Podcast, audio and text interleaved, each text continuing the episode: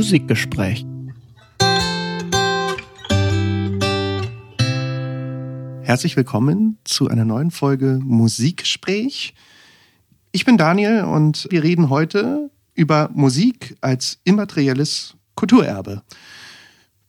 Bei mir dabei ist Zin. Hallo ihr da draußen, schön, dass ihr eingeschaltet habt. Und Zin, wen haben wir denn heute mitgebracht? Wir haben heute einen ganz fantastischen Gast und ich freue mich, dass er jetzt hier ist. Ich habe quasi meinen Chef mitgebracht. Äh, ich bin ja seit letztem Sommer als wissenschaftlicher Mitarbeiter an der Hochschule für Musik in Weimar tätig und das passte zu dem Thema. Wir haben dieses Jahr geschaut, wen können wir ins Musikgespräch holen? Was sind interessante, spannende Themen, die wir nach außen hin präsentieren können? Es passt auch insofern, dass wir über Musik und immaterielles Kulturerbe, Musik und Kulturerbe sprechen, weil wir dieses Jahr auch zwei Jubiläen feiern. Da werden wir auch noch drüber sprechen. Und das Thema Musik und immaterielles Kulturerbe lag quasi in der Luft. Und ich freue mich sehr, dass wir ihn heute dann gewinnen konnten für die Folge. Professor Dr. Thiago de Oliveira Pinto. Herzlich willkommen, schön, dass du da bist. Vielen Dank, Sin, vielen Dank, Daniel. Äh, Sin, ich bin nicht dein Chef, ich bin in erster Linie dein Kollege, mittlerweile auch dein Freund, wenn ich das jetzt so in der Öffentlichkeit sagen darf. Das andere ist ein Formalismus, der, na, er ist da, aber er beeinflusst unsere Arbeit sicherlich nicht. Dankeschön. Ich bin sehr froh, dass du in Weimar bist. Und wir haben ja schon so viel zusammen gemacht und haben auch noch wahnsinnig viel vor in diesem Jahr mit diesen zwei Jubiläen. Insofern ist das Thema, glaube ich, genau richtig. Lass uns damit loslegen. Sehr gerne. Ja, wir haben einen Experten tatsächlich hier, der sich mit dem Begriff Kulturerbe vielfach auseinandergesetzt hat in seiner Arbeit. Und Thiago, das hängt auch zusammen mit deiner Arbeit in Weimar. Das ist nämlich ein UNESCO-Lehrstuhl. Was ist das, ein UNESCO-Lehrstuhl? Ja, sind das fragen viele Leute und in dem Fall muss ich sagen, ein musikwissenschaftlicher UNESCO-Lehrstuhl. Ich muss noch weiter ausholen. Der erste UNESCO-Lehrstuhl mit diesem musikwissenschaftlichen Schwerpunkt. Ja, das konnte ich in, in Weimar aufbauen. Das war eine schwierige Arbeit. Äh, Im Formalen ist das ein Vertrag zwischen der Hochschule für Musik Franz Liszt und der UNESCO in Paris. Aber natürlich war mir das Thema nicht nur im Gegenteil. Das hat mit meiner beginnenden Karriere eigentlich schon zu tun. Als ich gleich nach meiner Promotion am Internationalen Institut für vergleichende Musikstudien, Dokumentation, so hieß das damals, von Alain mhm. Danielou gegründete Institut in Berlin oder in Westberlin später Internationales Institut für traditionelle Musik. Da war ich Mitherausgeber der UNESCO Collection, also diese ah, Schallplatten. Also UNESCO ist, spielt für mich schon sehr früh eine Rolle. Und ich weiß noch, das war noch in den 80er Jahren, da habe ich mit äh, Habib Hassan Tuma zum Beispiel äh, das erste äh, Festival traditioneller Musik, was er ja großartig immer organisiert hat. Ich habe damals die ganze Welt musikalisch live gehört. Es gab ja kein YouTube und nichts. Das ja, war also eine unglaubliche Erfahrung und Chance.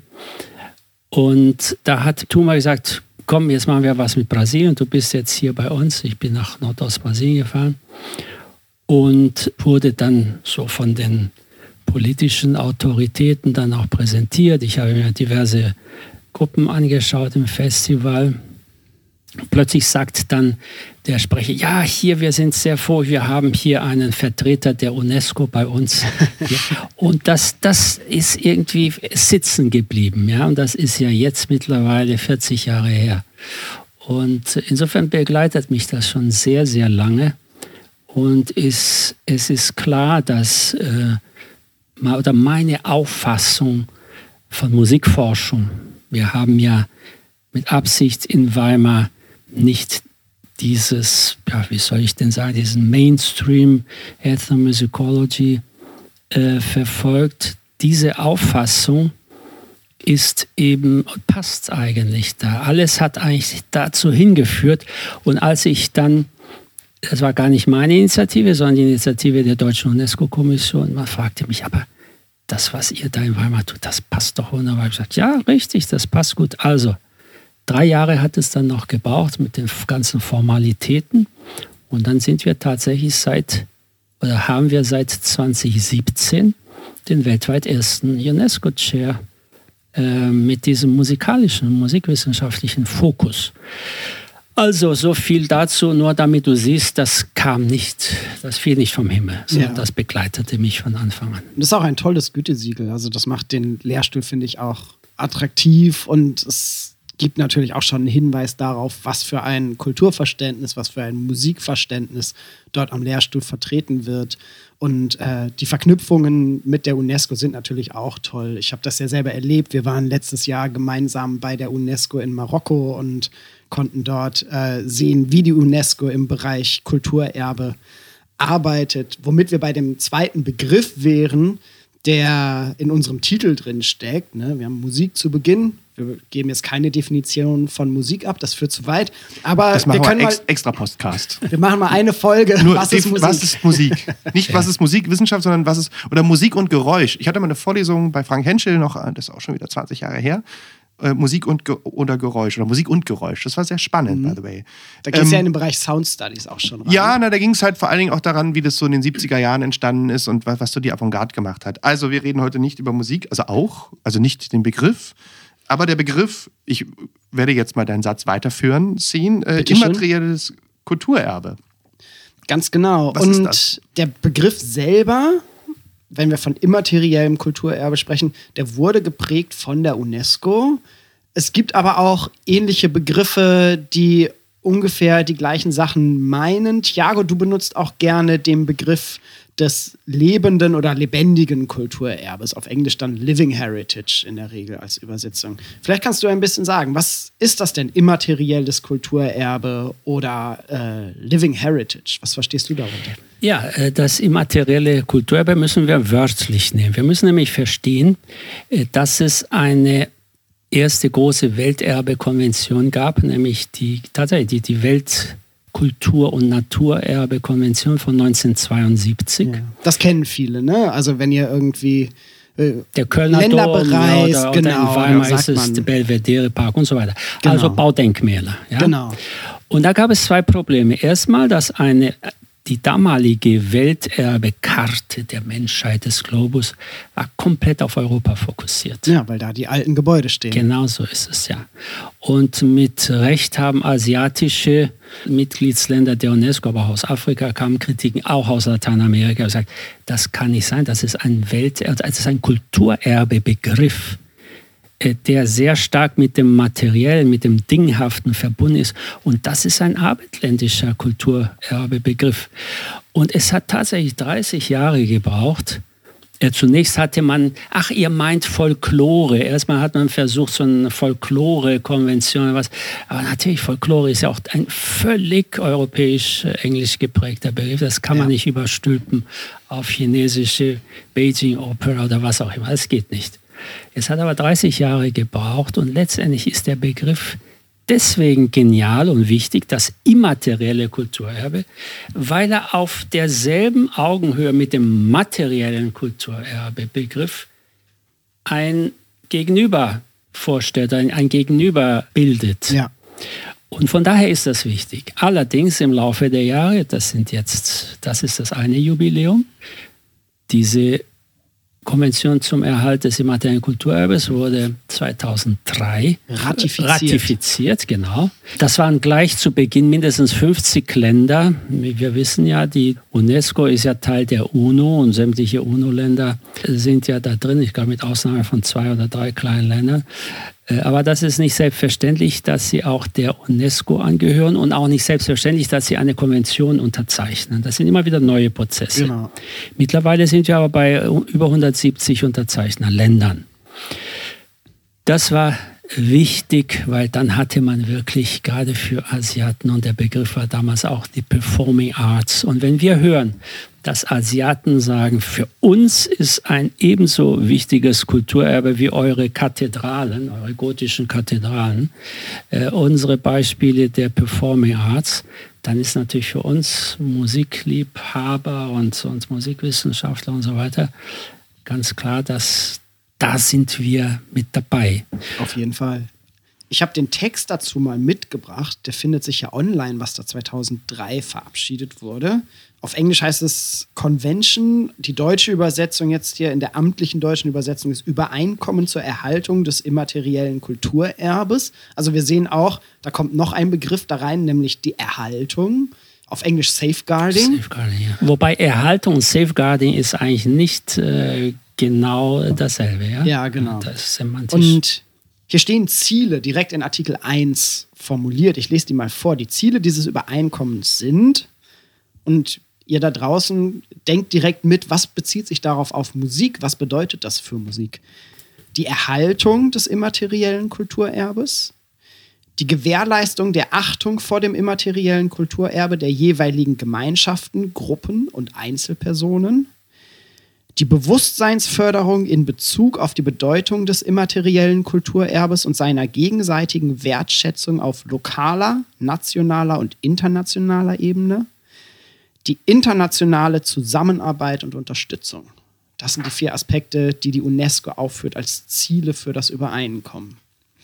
Das finde ich so wie du das gerade auch erläutert hast, diesen Prozess, wie das denn entstanden ist, sehr erhellend, weil hier ja auch ganz stark gemacht wird, wir möchten Kulturerbe schützen, was vorher nicht geschützt wurde durch den Kulturbegriff, den wir hatten, durch den Kulturerbebegriff, der verbreitet wurde. Äh, wir wollen mit den jeweiligen Gruppen, die bestimmte kulturelle Praktiken pflegen, zusammenarbeiten und wir wollen eine Bewusstseinsförderung schaffen für bestimmte Kulturen und das Ganze auf einem internationalen Level bearbeiten, fortführen und anerkennen lassen. Äh, das ist eben interessant, ja, um, um das noch fortzusetzen, Sinn, was du jetzt gerade äh, hier aus der Konvention äh, zitiert hast. Das zentrale Element ist nämlich genau das. Es sind jetzt hier nicht mehr die Experten, also auch wir letztendlich, die definieren und sagen, das ist Kulturerbe und das ist es nicht, sondern die Kulturträger. Und das ist eine völlig andere Situation.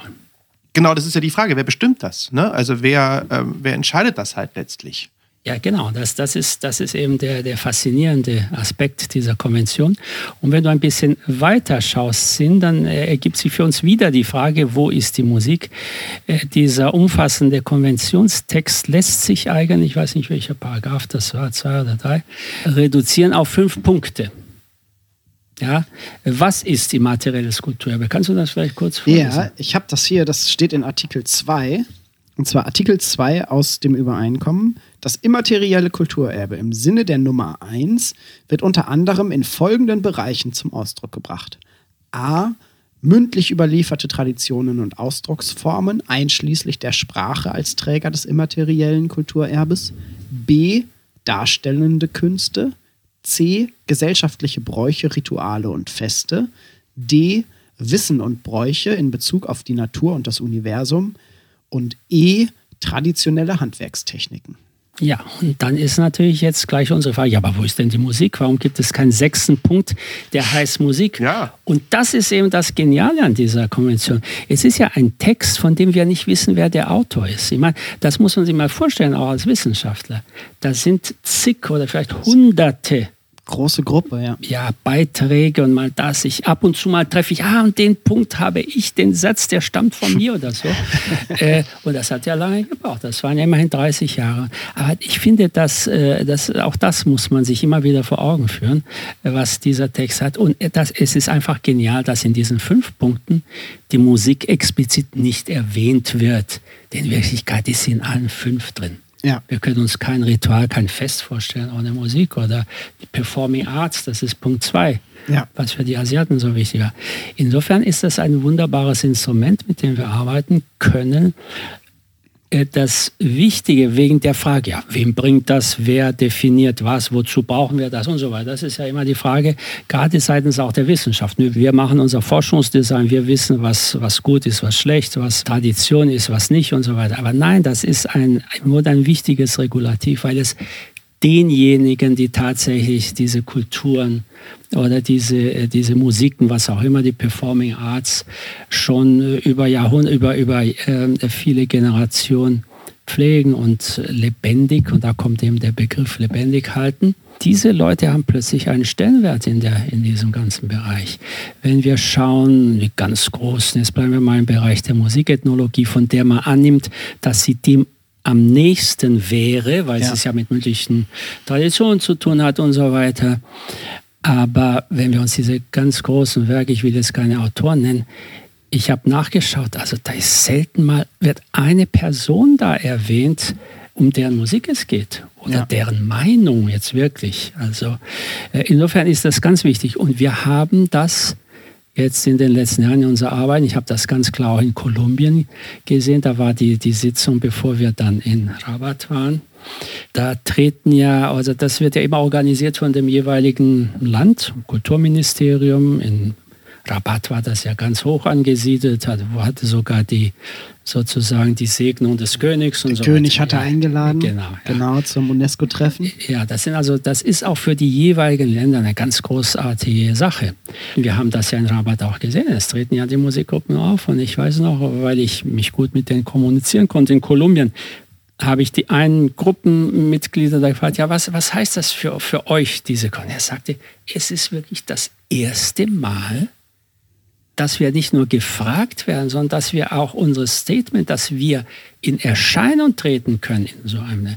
Und sowas darf man nicht unterschätzen. Ja. Und ich finde, viele in unserem Fach haben das noch nicht kapiert, wie wichtig das ist. Das fand ich auch so schön, als wir gemeinsam dann in Rabat in Marokko waren vergangenes Jahr. Als Erklärung für die da draußen, da fand die UNESCO Sitzung statt, in der bestimmt wurde, was in Zukunft als immaterielles Kulturerbe anerkannt wird. Das findet einmal pro Jahr statt in wechselnden Ländern, vergangenes Jahr in Marokko. Und es ist dann wirklich so, dass Delegationen aus allen Ländern, die dieses Übereinkommen ratifiziert haben, dort zusammenkommen und diskutieren, ob die Anträge der jeweiligen nationalen Komitees anerkannt werden, und ob das dann in Zukunft auf dieser Liste des immateriellen Kulturerbes auftaucht. Und mir ist aufgefallen, und das hat mich sehr gefreut, es war viel Essen dabei. So, beispielsweise wurde die Herstellung des kubanischen Rums vergangenes Jahr anerkannt, die Tradition des französischen Baguettes wurde anerkannt und aber auch ganz, ganz viel Musik. Und das war so schön, dass wir als Leute, die zu Musik forschen, dann auch Teil der deutschen Delegation sein konnten und dorthin fahren konnten und diese Diskussion mitbekommen haben. Ich erinnere mich zum Beispiel, das hat mich sehr gefreut, als jemand, der auch Ut spielt, dass die Tradition des Ut-Spiels von mehreren Ländern anerkannt wurde als immaterielles Kulturerbe. Und hier sehen wir auch natürlich, dass dieser Kulturerbebegriff, auch wenn er immateriell als Namen trägt, natürlich materielle Elemente beinhaltet. Natürlich ist ein Musikinstrument, wenn es gebaut wird, ähm, etwas, was sehr materiell ist. Das, was aber letzten Endes anerkannt wird, ist die Praxis des Spiels, die Tradition, die dahinter steht, die unterschiedlichen Lehrschulen und so weiter. Und du, Thiago, du hast ein Buch mal geschrieben über Living Heritage da nimmst du schon einen anderen Begriff. Also man merkt ja, du schreibst über Living Heritage. Äh, kannst du gleich vielleicht noch sagen, weshalb du dich für diesen Begriff entschieden hast? Und du unterscheidest da drin äh, hinsichtlich des immateriellen Kulturerbes drei Dimensionen. Und zwar äh, differenzierst du da zwischen Fact, Act und Artifact. Vielleicht kannst du uns das einmal erklären. Was ist immaterielles Kulturerbe bzw. Living Heritage? Was sind da für dich die Unterschiede? Und was können wir verstehen unter dieser Differenzierung Fact, Act und Artifact? Ja, Sin, du hast mit dem Beispiel der UT, äh, die tatsächlich ja gleich von mehreren Ländern dann auch äh, vorgeschlagen wurde und man hat es auch angenommen, als immaterielles Kulturerbe anerkannt zu werden Du hast das schon äh, damit angesprochen. Das Instrument selbst ist natürlich was Materielles. Aber das Wissen um seinen Bau zum Beispiel, Instrumentenbau ist ja ganz zentral. Und äh, da spielt auch äh, zum Beispiel der deutsche Orgelbau eine Rolle, der ja seit 2018 auch auf der repräsentativen Liste ist.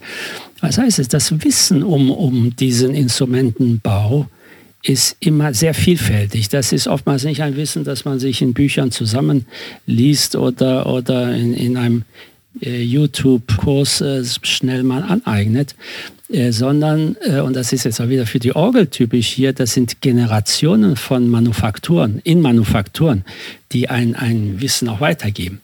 Äh, das Verarbeiten von Material, von Holz, in, jetzt wieder bei der Orgel, Holz, Metall, Leder, all das ist, ist ja ein Universum an Wissen, das dann letztendlich zu seinem Instrument führt, das am Ende aber ein Unikat ist. Das ist ja keine, keine Fließbandarbeit. Ja.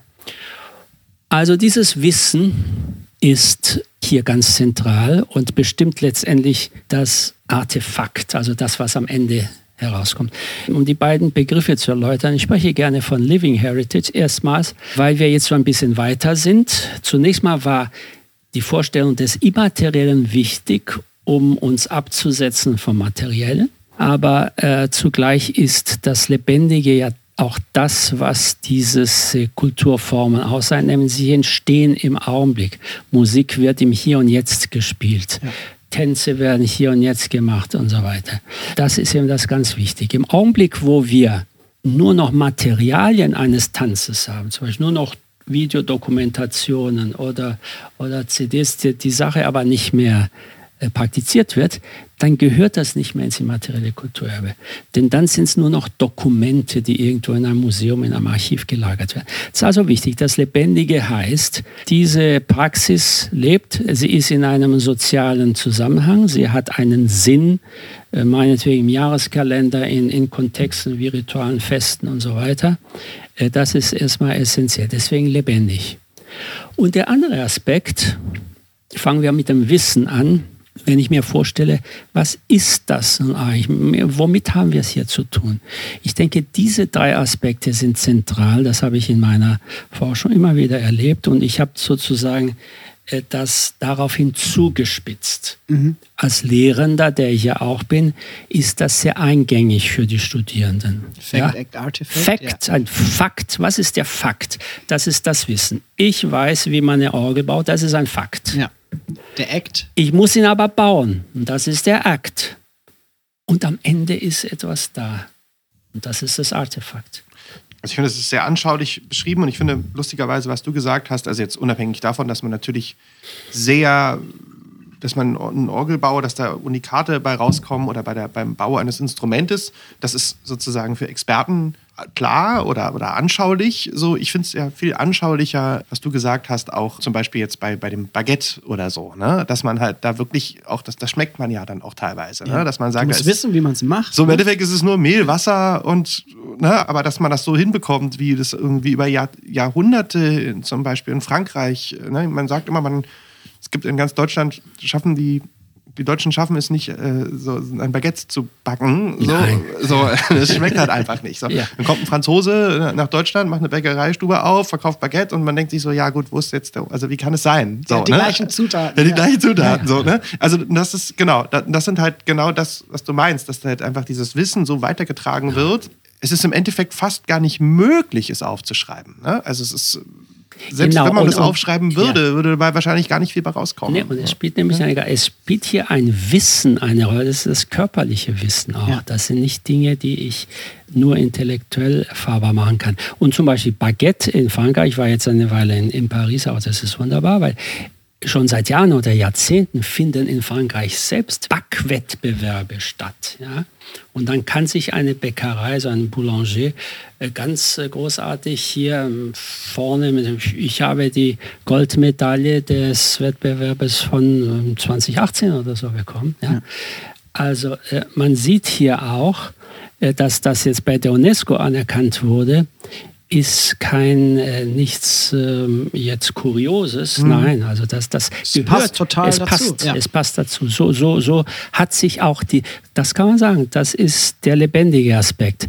So verankert sich eben dieses Wissen dann letztendlich auch als Artefakt, das wir sehr gerne essen äh, in der französischen Gesellschaft. Deswegen finde ich es auch gut, dass quasi nicht das Baguette oder die Oud anerkannt wird oder die Orgel, sondern dass das ganze Wissen dahinter dieser ganze kulturelle Brauch, wie man denn letzten Endes zum Artefakt kommt, dass das anerkannt wird. Weil sonst laufen wir tatsächlich Gefahr, dass beispielsweise Instrumente in Museen landen, aber die Praxis, das Wissen, wie man diese Instrumente herstellt, wie man sie spielt und so weiter, wird gegebenenfalls vernachlässigt, wenn wir uns nur auf die materiellen Dimensionen konzentrieren.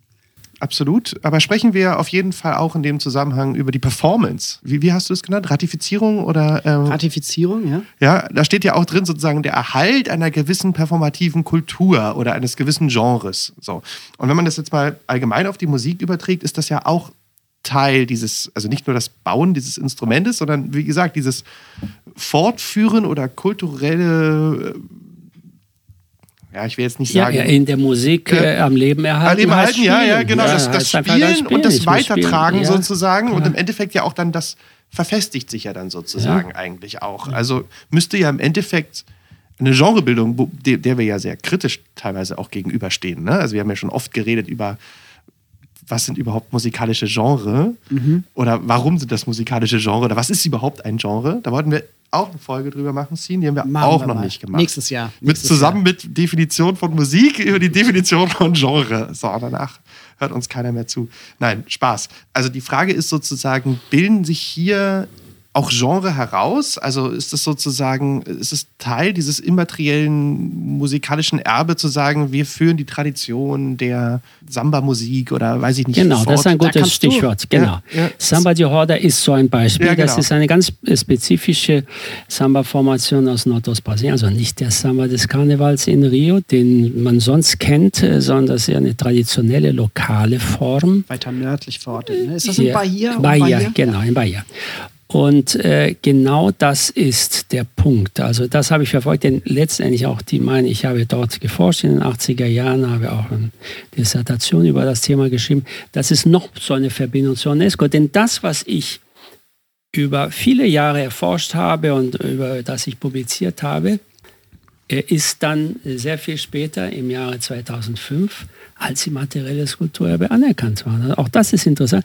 Und ich kann das auch hier äh, nochmal sagen, meine Forschungsarbeit, meine ganze Dokumentation war ganz essentiell und wichtig dafür, dass ein Dossier, das gemacht werden muss und dann eingereicht wird, überhaupt hat äh, hergestellt werden können. Ja? Ich habe das gehört. Ich habe das bei dir gehört. Entweder hast du ein Seminar darüber an der HU gegeben oder eine Vorlesung ja. oder es war auf einer Veranstaltung. Ich weiß, ich erinnere mich sehr gut, aber es ist auch schon wieder sehr, sehr lange her. 15 Jahre oder so? äh, so. Als du die Forschungsergebnisse yeah. äh, vorgestellt hast, äh, war ich auf jeden Fall anwesend. Aber gut, ich wollte dich nicht unterbrechen. Nein, also, aber ja. Äh, da sieht man auch, wie wichtig ja. Forschung ist. Das ja. ist jetzt nur eine Nebenbemerkung.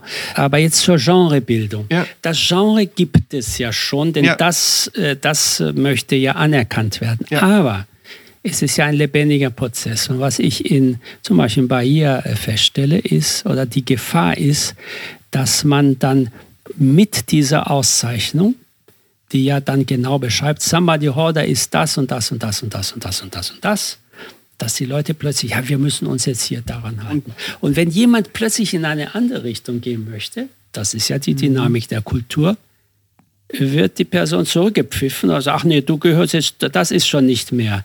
Und das, ist ein, das sind zwei zentrale Punkte hier in diesem, in diesem Bereich. Einmal, das können wir auch von der Wissenschaft aus machen. Was passiert, wenn so eine Tradition ausgezeichnet wird? Ja. Da passieren zum Teil brutale Dinge. Ja, Vermarktung im Tourismusbereich ja, fällt mir als total, erstes ein, genau als eine das. große Sache. Ja, und, und vor allem auch dieses Einfrieren, diese Gefahr. So, jetzt, äh, jetzt sind, das ist jetzt äh, Schluss. Also das ist der Schlusspunkt. So müssen wir bis in alle Ewigkeit bleiben. Und das ist ja kontraproduktiv, denn das war ja nie so. Ja.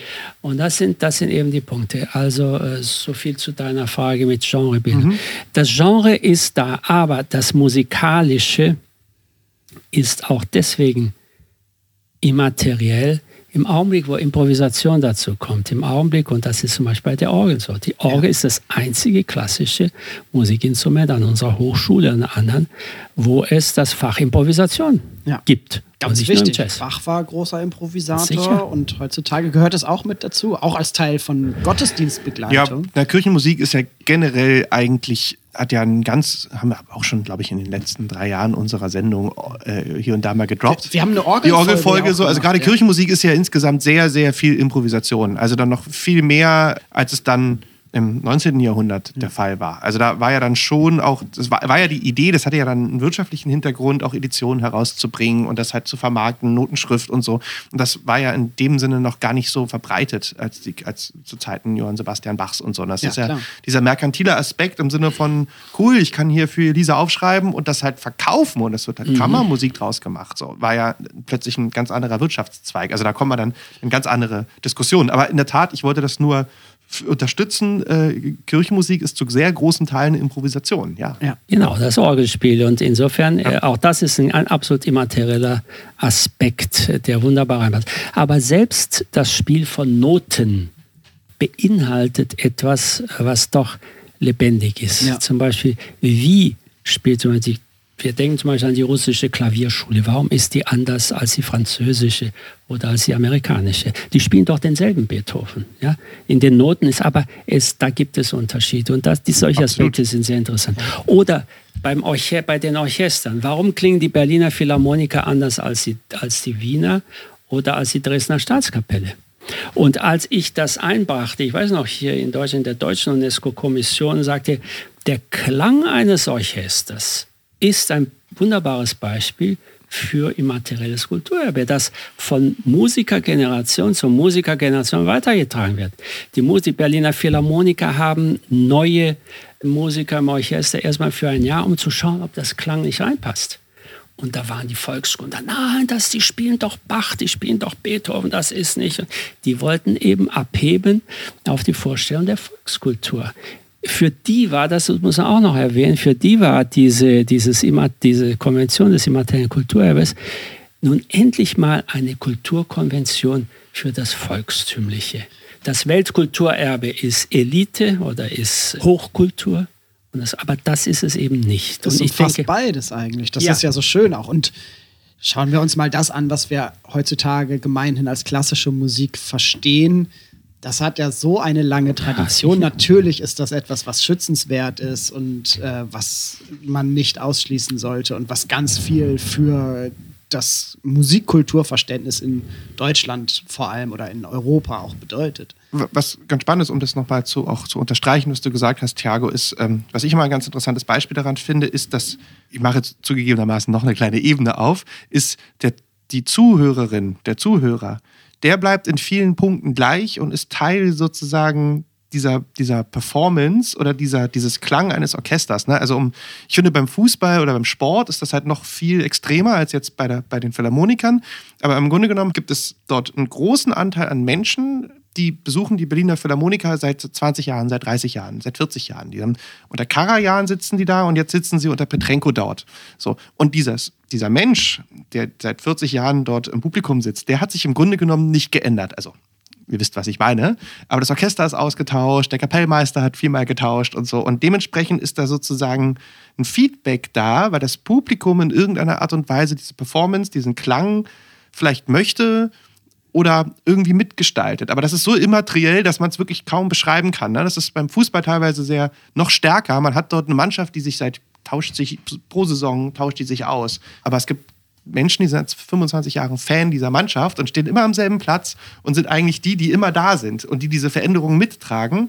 Und dementsprechend ist auch das Image dieses Vereins oder eines Vereins meistens das, das gleiche, weil sozusagen das als Gesamtkonstrukt funktioniert. Ne? Und das ist mit den Philharmonikern oder mit dieser Klang wird auch teilweise einfach wirklich ja, getragen und gewollt, aber vom, vom einfachen Volk. Vom, vom, vom, Einerseits, aber Ja. andererseits auch von den Musikern selbst. ja, na klar, aber das ist Äh, sozusagen die- dieses Zwischenspiel, Ja. die tauschen sich aus, aber das, das Surrounding bleibt das gleiche Ja, sozusagen. und Daniel, und du bringst jetzt den nächsten Punkt rein, der hier wichtig ist, nämlich die Musik klingt nicht nur für sich, sondern sie klingt für jemanden. ja, ja, klar. Ja. Und, äh, und Soziale äh, das, Kontexte. das Hören ist nicht etwas Passives.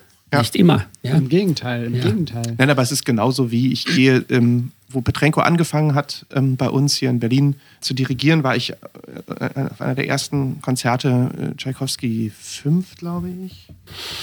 Und natürlich, er macht das komplett anders. So, ne? Obwohl es die gleichen Noten sind. So, und ich Ja. das Stück in- und auswendig kenne. Geht man da hin und sagt, wie macht das Petrenko? Wie Natürlich. machen das die Berliner Und das ist das? Spannende. Ja, genau. Es ist spannend von Anfang bis Ende. Genau. Und warum? Weil eben genau dieses Element hier eine Rolle spielt. Absolut. Und das gilt übrigens auch für große improvisatorische Ud-Spieler, so Tradition. Ich meine, Absolut. Wenn, äh, wenn ein Munir Bashir zum Beispiel die Ud spielt, irakischer, großartiger, den ich auch noch live erlebt habe. Ja, da bin ich ein bisschen neidisch. Also das ist unglaublich, weil er spielt sozusagen denselben Modus, denselben Makam, aber auf seine Art und Weise. Also die Kunst hier, das ist wieder dieses, der Fakt, Makam, der Akt, das Tun und das Resultat. Die zwei Dinge sind einmal das Regelwerk. Improvisation in 99 Prozent der Fällen heißt nicht aleatorisch irgendwas machen, sondern gehorcht einem Regelwerk. Und dieses Regelwerk zu kennen, und so, das ist eben Teil auch dieses Wissens. Ja. Und auf der anderen Seite es mit der eigenen Persönlichkeit auszufüllen. Ja. Und das finde ich so toll auch bei der Anerkennung von dem immateriellen Kulturerbe durch die UNESCO. Da sind wir wieder bei der Frage auch, was ist das und wer ist daran beteiligt? Ich habe ja diese Bögen. Letzten Endes ist es ja auch ein bürokratischer Akt, der da passiert. Das heißt, muss, müssen Formulare eingereicht werden. Diese Bögen umfassen neben einer Begründung, weshalb das anerkennenswert ist und einer Beschreibung der jeweiligen kulturellen Praxis auch Namen und Statements aus den jeweiligen Communities, die das absegnen müssen. Und die müssen letzten Endes ja den Antrag mittragen, aber dann auch wiederum äh, Statements von Expertinnen und Experten zu dem jeweiligen Thema, wo dann auch Wissenschaft wieder reinkommt und eine Rolle spielt. Da ist meine Frage an dich. Warum sollte Musikforschung sich mit immateriellem Kulturerbe auseinandersetzen? Wie siehst du da die Rolle der Forschung in so einem Prozess? Ich glaube, wir haben es schon ein bisschen angesprochen. Ich sehe die Rolle der Forschung äh, genau in dieser Richtung äh, eben das Einbeziehen. Das, wir sprechen ja auch bei uns auch nicht mehr von Ethnographie oder, oder Ethnografie, sondern von Collaborative Research. Äh, das Erforschen äh, so einer, sagen wir, so ein, eines musikalischen Phänomens ist etwas, das wir gemeinsam machen. Vor allem mit denjenigen, die es ja auch praktizieren, äh, wenn wir es nicht selbst tun. Ja, also das ist, äh, das ist, glaube ich, die ganz große Herausforderung. Das ist nicht einfach aber andererseits auch eine ganz große Chance im Zuge auch eines viel weiter gedachten Katalogs von einer epistemologischen Gerechtigkeit, von Dekolonialisierung und so weiter und so weiter. Das passt ja da überall rein, ohne dass wir jetzt diese Begriffe bemühen müssen. Ja. Ja? Und das, das ist etwas sehr Faszinierendes. Ich finde, wir sind ziemlich, wir, wir rocken ganz schön durch die Zeit. Also wir haben hier eine ganze Menge spannende Sachen in sehr kurzer Zeit schon genannt. Ich bin Wenn ihr meint, dass es ausreicht, wie nein, wolltest nein. du das sagen? Nein, nein, ich wollte das nicht sagen. Ich, bin, Okay. ich habe schon fast überlegt, ob ich schon, ob ich schon in die kritische Runde gehe, ob ich jetzt Ja, ob ich kritische bitte. Fragen stellen Ja, möchte. bitte. Spiel den Advocatus Diaboli. Ja, ja, genau. Mir liegen jetzt natürlich zwei Dinge auf der Zunge. Zum einen stellt sich so ein bisschen die Frage des Passepartout. Also ist es nicht irgendwie alles, kann man sagen, Country Music in ihrer Tradition und Erstellung, was ja ein sehr, sehr spannend ist, eine sehr spannende Hybridform, die da passiert ist mit den Einwanderern in Nordamerika, wie sich das ergeben hat, kann man jetzt als amerikanische Delegation natürlich einreichen in immaterielles Kulturerbe. Es gibt da ein. Problem. Die USA haben das Übereinkommen nicht unterzeichnet als eines der wenigen Länder. Da war ja was. Moment, ja, da erinnere ich mich. Anyway, gut, dann gehen wir, ist ja egal. Dann schließen wir das jetzt mal aus. Ähm, Wobei, wobei, wir, nicht. wobei wir natürlich auch diskutieren können, d- der Begriff Kulturerbe ist ja, keiner, der exklusiv der UNESCO vorbehalten ist. Eben, ne? das Das, ist ja- ist ja ein, ein viel weiterer Begriff, der auch Eben. vor äh, der Konvention von 2003 natürlich schon bestand und auch über diese über die UNESCO hinweg seine Berechtigung hat. Gut, dann ich versuche es anders. Jetzt hast du mir mit den, Amerik mit den, mit den USA ein bisschen den Zahn gezogen. Aber es ist ein, kommt ein nächstes Problem auf. National. Ja, jetzt haben wir zum Beispiel eine sehr junge Musiktradition, die aber auch mittlerweile ja in, gerade in unserem Alter, sagen wir mal in meinem Alter, vom unser Alter kann man hier in unserer Dreierrunde wahrlich nicht sprechen. Also in meinem Alter aufkommt, ist ja zum Beispiel die Entstehung des Techno als, als Musikgenre. Das ist ja für aus musikhistorischer Sicht sehr, ein sehr, sehr, sehr junges Phänomen. Also wir reden hier von einer Entstehung eines Genres von 40 Jahre vielleicht ja, maximal, maximal 40 Jahre. Und wir reden gerade von dieser elektronischen Musik, die ist ja, jetzt kann man sagen, es gibt Hotspots, äh, ist entstanden, man sagt äh, auch lustigerweise in der Nähe von Detroit, ist viel kassiert, genau. aber auch in Berlin, in Anfang der 90er Jahre. Aber es ist nicht national verortet. Es ist eigentlich eine entnationale, ist eine globale Musiktradition. Es ist äh, nicht verortbar. Um das nochmal zuzuspitzen, ist es ein zu weiter Begriff? Wie gesagt, ich stelle provokative Fragen. Ein zu weiter Begriff? Kann man da nicht fast alles sozusagen mit anführen? Also, wir haben über Orgelbau gesprochen. Man könnte jetzt ja jedes Instrument nehmen und das halt letztlich eigentlich als Tradition beschreiben oder jedes, jede Art von, von Genre. Also, wo ist dann das Kriterium zu sagen, ja, aber da braucht es noch, sei jetzt mal, ne? ein bisschen salopp. Ja, das ist eine ganz, ganz äh, wichtige Frage. Das ist auf der einen Seite, ist es nicht alles. Und dann kommt noch äh, der andere Aspekt hinzu, der Ebenen. Mhm. Ich, kann zum, ich könnte jetzt eine Kategorie nennen, deutsche Musik. Ja. Dann ist alles, dann ist Rock, Pop, dann ist äh, und so weiter. Das ist zu weit, das ist ja. klar. Wir hatten, das ist jetzt äh, eine Klammer auf, ich bin ja auch im Fachkomitee, äh, wo wir für Deutschland eben die Sachen, da gab es tatsächlich einen Antrag der deutschen Fleischerinnungen, das, da sind über 7000 Betriebe mit angeschlossen. Da ging es als Kategorie um die deutsche Wurst. Und dann habe ich natürlich als Wahlthüringer sofort protestiert. Das geht nicht.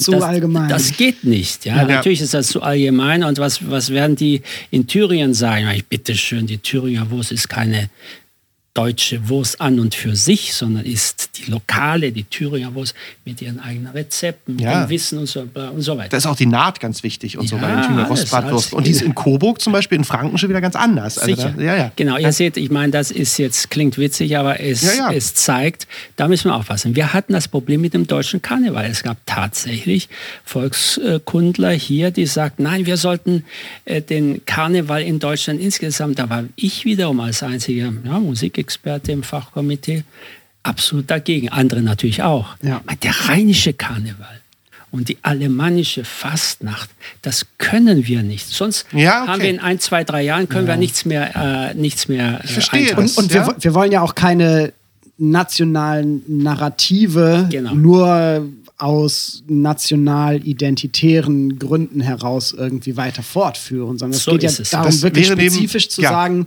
was ja. sind denn bestimmte Bräuche? Und wenn du sprichst den rheinischen Karneval an, der rheinische Karneval ist wahrscheinlich näher dran an irgendwie ein paar Sachen, die noch in den Benelux-Staaten ja, passieren, sicher. Ja, in Belgien, als ja, an sicher. dem, was irgendwie in Bayern stattfindet. Ja, ja, oder in, oder in, in Baden-Württemberg. Ja, das ist eben der, der eine Punkt.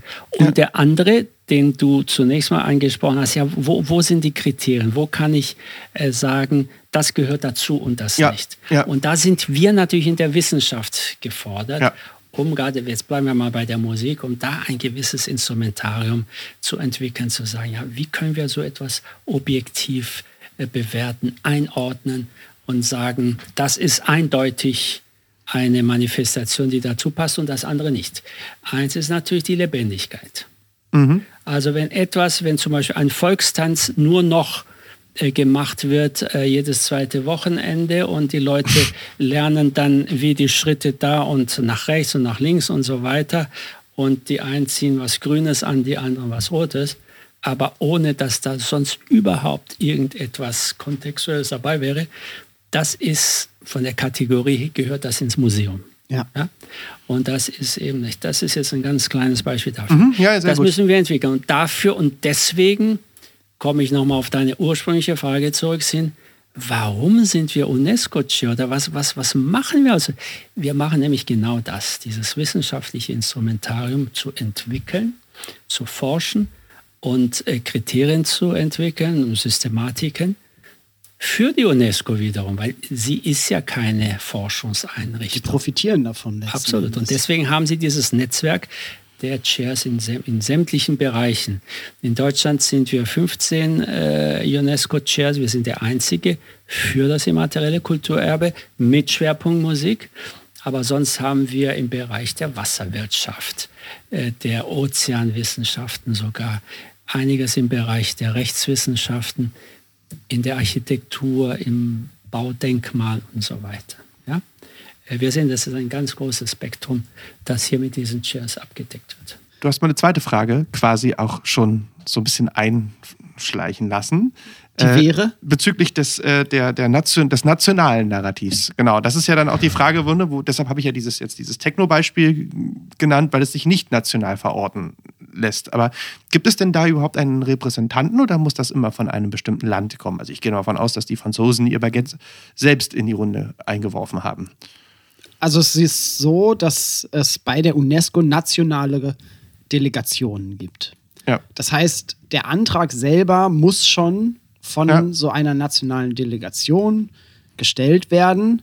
Es können aber auch mehrere Länder zusammenarbeiten. Okay.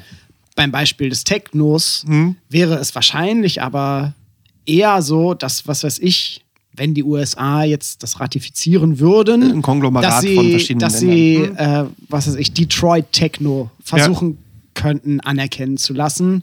Und für Deutschland würde man vielleicht die Berliner Techno-Szene, es geht dann ja oftmals vielleicht gar nicht um den Stil, sondern Ja, ich ja. glaube, so in Berlin könnte man sagen, es geht um bestimmte äh, Tanzmusik, Traditionen, Oder elektronische Location, Tanzmusik. wie zum Genau. Beispiel, weiß nicht, äh, Na, wir haben jetzt- Tresor oder wie die Tresor hießen. ist ja Genau. jetzt, ähm, hat es jetzt ja ins Museum geschafft seit einem Jahr. Ne? Da steht jetzt in, in Berlin Global im, im Ja. Humboldt-Forum Steht die alte die Tür. Originaltür vom Genau. Tresor ist jetzt dort ausgestellt. Genau. So, sowas könnte vielleicht funktionieren, wobei es dann natürlich, also man müsste das wirklich schauen, wie man das formuliert. Dazu gehören dann ja bestimmte Stile, bestimmte Techniken des DJing, ähm, bestimmte Tanzkulturen. All diese, diese sehr lebendigen komplex, Aspekte. genau. Und dieses Wissen um sie. Und äh, was ich heute früh zum Beispiel gelesen habe, im Internet, äh, auf In den, diesem Internet hast auf den? Online-Plattformen meines Vertrauens, ist, dass der Heidelberger Hip-Hop auf dem Weg ist, diesen Antrag zu stellen, um anerkannt zu werden als immaterielles Kulturerbe. Also, hier Also wären für wir, Deutschland. Für Deutschland. Hier Ja, ja. wären wir dann bei einer kulturellen Praxis, Kulturform, Musikform, die noch verhältnismäßig jung ist. Also Ja, sehr jung. viel mehr als 40 Jahre Also werden die auch nicht hinkriegen, ungefähr, ungefähr, ja, ja. 40 Mhm. Jahre. Das verfolgen wir mal, da bin ich Da gespannt. bin ich auch sehr da gespannt, weil das, da würde ich ja schon sagen, uh, das ist ja schon sehr, sehr, sehr, sehr klein, sehr, sehr regional. Also, da, dass man Ja. sagt, deutschsprachiger Hip-Hop, das würde ja vielleicht sogar schon, das würde ja vielleicht gehen. Aber das sind halt letztlich dann genau die Fragen, mit, deren, mit denen ihr euch beschäftigt, oder? Also Ja. beruflich. Ja, und man muss dazu sagen, wenn jetzt die Heidelberger das machen, dann kommen, wenn, wenn alles gut geht, kommen sie auf das sogenannte bundesdeutsche Verzeichnis. Dann sind sie erstmal hier in Deutschland registriert und dann ist das etwas, womit man hierzulande umgeht. Das heißt noch lange nicht, dass das vorgeschlagen wird und das wird sicherlich nicht passieren. Äh, Aber ist auch das Lokale ist wichtig. Und was das Nationale betrifft, wir, wir machen, müssen ganz klar den Unterschied machen zwischen immateriellem Kulturerbe in Deutschland und nicht deutsches immaterielles Ja. Kulturerbe. Das, Ah, ist, das ja. ist eben der Unterschied. Weil dann können wir das ganze Migrantische und, und, und oder müssen wir, was heißt können, es gehört ja dazu, Mhm. äh, müssen wir also da. Was ich sehr spannend finde, auch hier in Berlin, ich kenne noch aus Westberliner Zeiten die türkische Community, da waren ja diese Aşık-Sänger, Mhm. das sind ja äh, Singer-Songwriter, traditionell, da geht es ja um Text und gesungene Poesie, die sehr kritisch waren damals und deswegen auch die Türkei verlassen hatten, die Aşık. Und ich habe ja ein Buch mit Frau Reinhardt zusammen darüber gesprochen. Das Aschik-Wesen als solches wurde jetzt, oder vor einigen Jahren der Türkei, als türkisches immaterielles Kulturerbe äh, äh, eingereicht und, und ist die, auf die Liste gekommen. Und nun gibt es eine Bewegung hier in Berlin zu sagen, ja, aber wir Berliner Aschik, Wir gehören auch dazu. Nein, nicht wir gehören. Das, das dachte ich erst Ja. mal. Nein, wir wollen unsere eigene. Wir wollen auf das bundesdeutsche Verzeichnis kommen. Das ist ja schon, Und, und das schon finde ich sehr so. spannend, solche Ja. Sachen. Ähm, wer profitiert davon? Also dreht man sich da ein Stück weit irgendwie im, im Kreis oder, also, ne, wie gesagt, ich bin jetzt bei der provokativen Runde angekommen. Wer, wer profitiert im Endeffekt davon, wenn jetzt das Heidelberg, der Heidelberger Hip-Hop als immaterielles Kulturerbe geführt wird? Die Communities selber Mhm. profitieren davon, weil du kriegst zum einen quasi dieses Gütesiegel, Mhm. Ja, das der, ist so wie der beim UNESCO.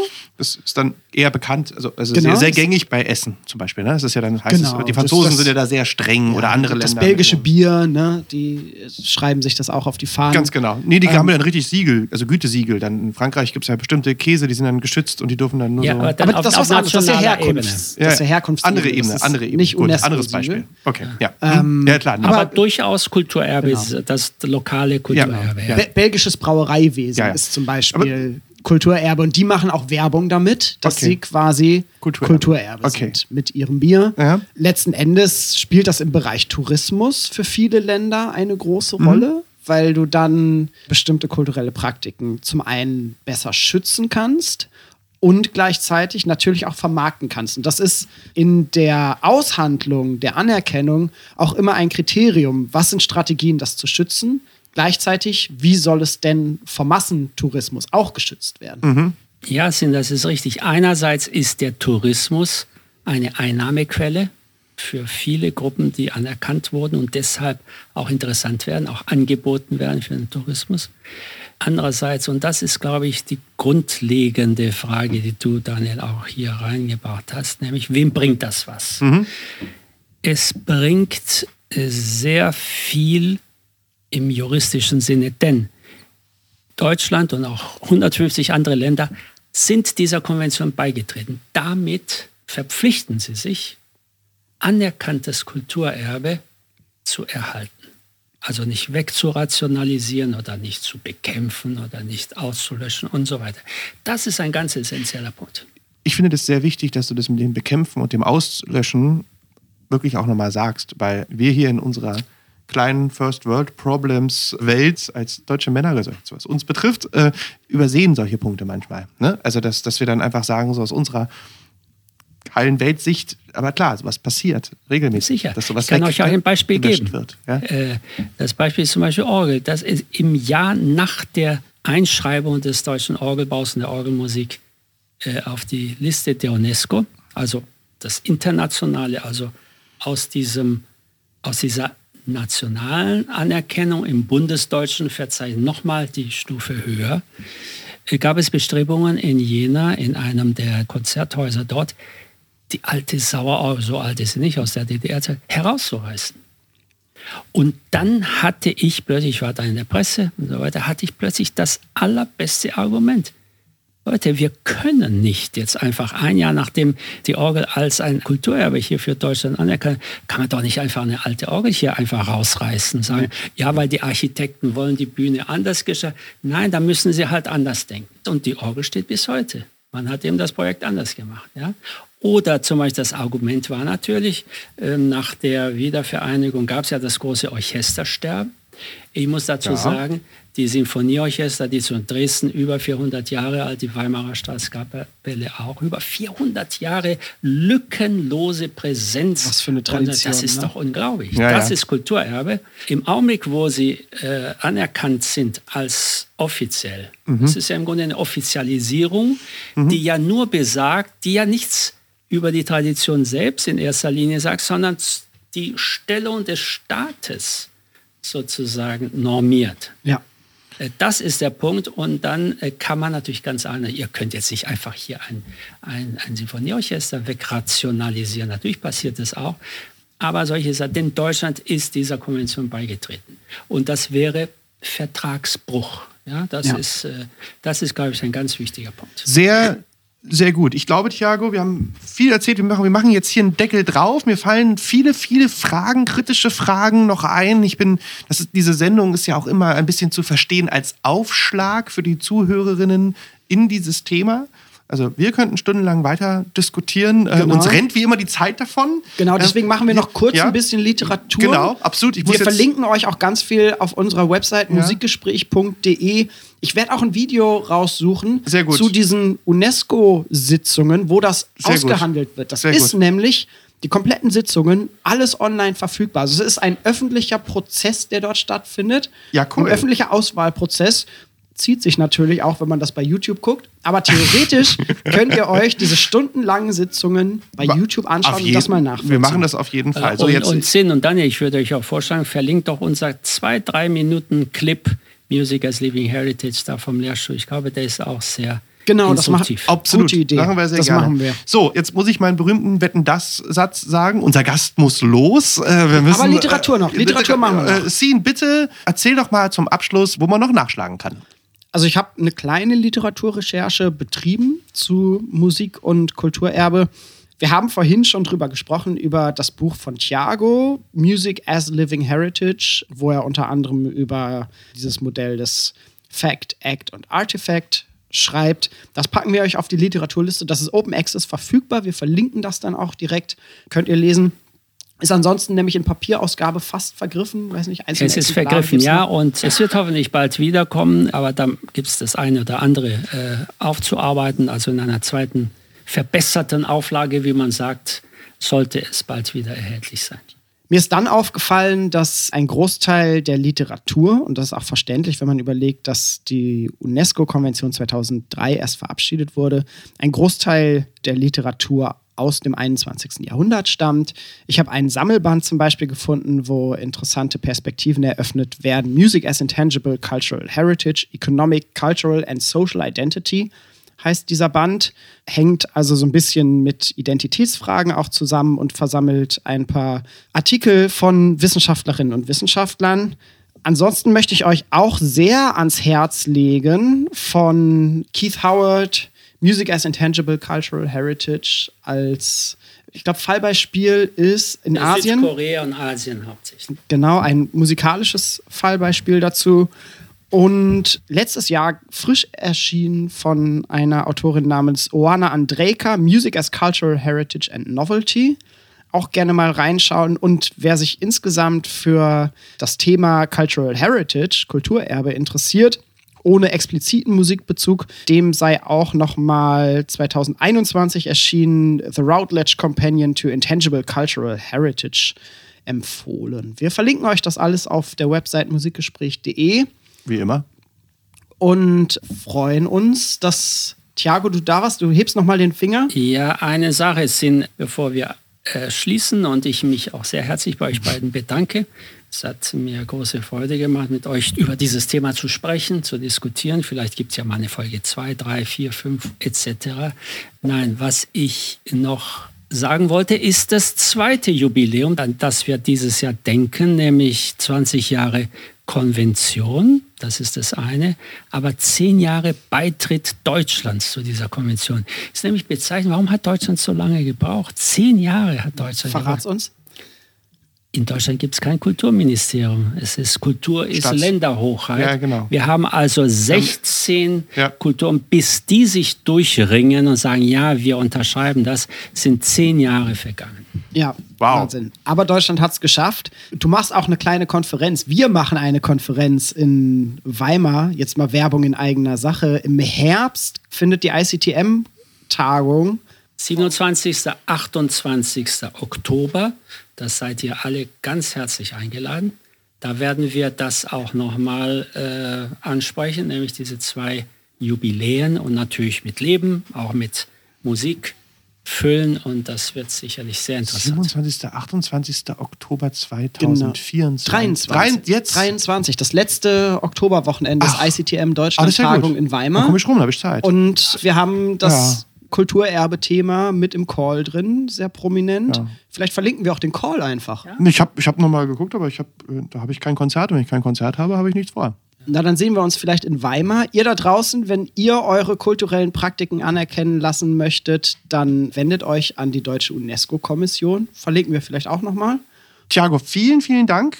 Sehr spannend, eine sehr spannende Folge. Beste Folge, die wir über das immaterielle Kulturerbe gemacht haben, ever. würd ich sagen. Definitiv. Ja, genau. Das hat Spaß gemacht.